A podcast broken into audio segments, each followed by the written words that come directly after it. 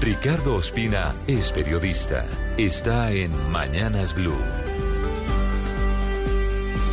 625. La investigación penal que ha causado máxima tensión entre el presidente Gustavo Petro y la Fiscalía al mando de Francisco Barbosa tiene su origen en comprometedores audios que envió el ahora nuevo embajador ante la FAO en Roma, Armando Benedetti, a la ex jefa de gabinete Laura Sarabia, en los que habla de posibles actos de corrupción en la campaña presidencial del 2022 y que en su momento generaron el despido de los dos funcionarios hoy reenganchados por el presidente. El 9 de junio del año pasado, el fiscal Barbosa firmó una resolución en la que divide en dos partes la investigación para determinar la veracidad de lo dicho por Benedetti en los audios enviados a Sarabia, en los que entre otras cosas amenazó con contar todo lo que sabe y dijo que si eso llegara a pasar todos nos vamos presos. Esto lo dijo textual, en particular en torno a las posibles irregularidades en la financiación de la campaña. La primera parte de la investigación relacionada con los altos funcionarios del Estado aforados fue asignada por el fiscal Francisco Barbosa a Gabriel Jaimes Durán,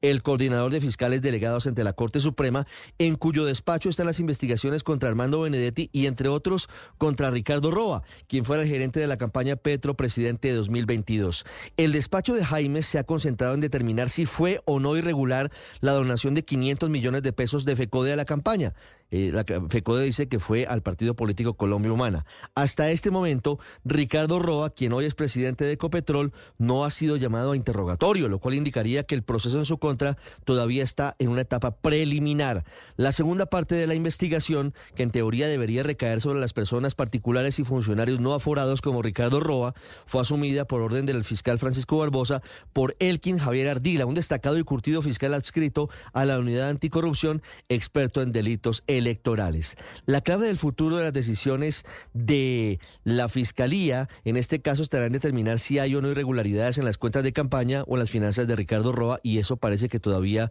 no está tan cerca. Lo complicado es que por cuenta de estas versiones, el presidente Petro llamó a las calles ante lo que dijo es una ruptura institucional. Esto es considerado por algunos magistrados de la Corte como una presión indebida porque coincide con la sesión del jueves en la que se sentarán a definir si eligen o no fiscal general. Al final, en este episodio hay una alta probabilidad de que con la estrategia de intentar presionar en las calles a la Corte para la pronta elección de reemplazo de Francisco Barbosa al petrismo, como reza el dicho popular, le salga el tiro por la culata, porque es altamente probable que quede como fiscal encargada la vicefiscal Marta Yanet Mancera.